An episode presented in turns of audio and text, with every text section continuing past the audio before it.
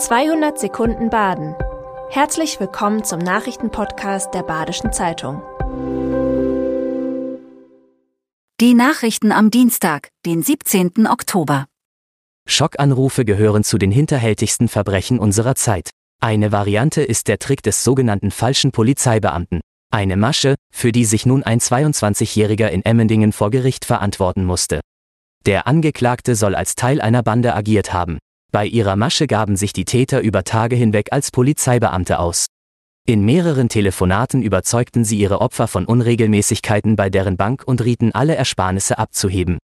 Die Rolle des Angeklagten war es, das Geld bei den Opfern abzuholen. Angeblich brauche die Polizei dieses zu Ermittlungszwecken. Für die Tat wurde der 22-Jährige zu drei Jahren auf Bewährung verurteilt. Sogenannte Läufer sind das unterste Glied in der Befehlskette. Die Hintermänner sitzen meist im Ausland. An der Autobahn A5 soll ein Solarpark entstehen.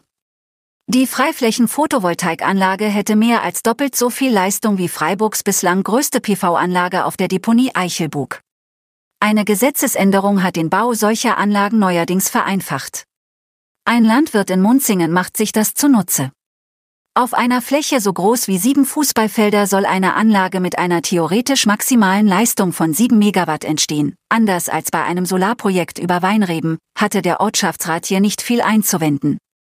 Verschiedene Akteure hätten sich jedoch auch hier eine Kombination von Stromerzeugung und Landwirtschaft gewünscht. Wochenlang wurden Betonplatten auf die Gleise der S-Bahn bei Lörrach gelegt. Nun hat die Polizei einen Verdächtigen festgenommen. Der 14-Jährige wird vorläufig in einem Heim untergebracht. Die Taten hatten zu erheblichen Störungen des Zugverkehrs geführt. Die Basler Staatsanwaltschaft spricht von insgesamt zwölf Ereignissen.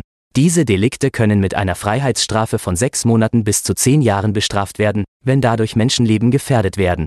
Mit 14 Jahren ist der Verdächtige strafmündig.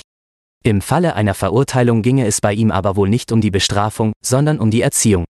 Der Konflikt zwischen Israel und der Hamas löst große Bestürzung aus. Auch bei Ursula Hartmann. Die 83-jährige Jüdin und Holocaust-Überlebende möchte in Neustadt eine Friedensmannwache abhalten.